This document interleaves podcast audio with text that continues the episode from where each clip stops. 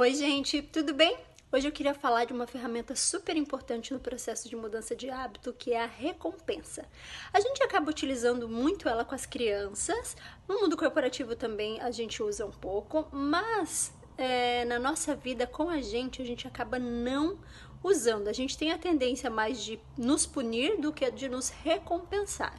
Então, no processo de mudança, quando você se, predispõe você se predispuser a fazer algo e você de fato concluir, se recompense, se presenteie com algo para você, se dê é, alguma coisa de que você gosta, é que seja ir no cinema com você mesmo, que seja uma massagem, ir numa partida de futebol, ir num show, enfim, mas estabeleça uma recompensa para o atingimento do que você é, do que você buscava.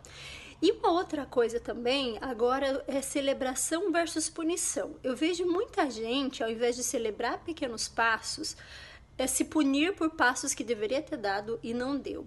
E isso não ajuda, gente. Quanto mais é, punitivo nós formos com nós mesmos, com relação às coisas que a gente se planeja fazer, se predispõe a fazer, mais isso vai ficar doloroso, mais isso vai ficar difícil, mais frustrado a gente vai ficar e isso vai afetar demais a autoestima e vai chegar um momento que você vai pensar isso não é para mim, eu não quero isso, eu não dou conta de fazer isso.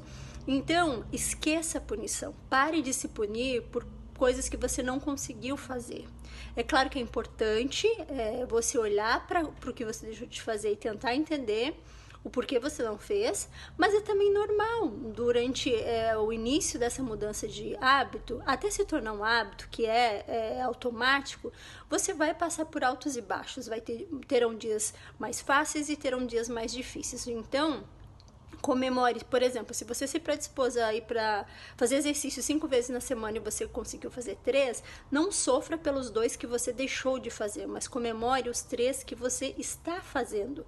Porque se você não fazia nada, três é muito melhor do que zero. Então comece a olhar, isso faz uma tremenda diferença. Comece a olhar as coisas que você já está conseguindo fazer, porque isso vai te deixar mais engajado, mais comprometido e isso melhora a tua autoestima e te faz ficar mais perto de consolidar este novo hábito. Então presta atenção em como você está se comportando nesse processo.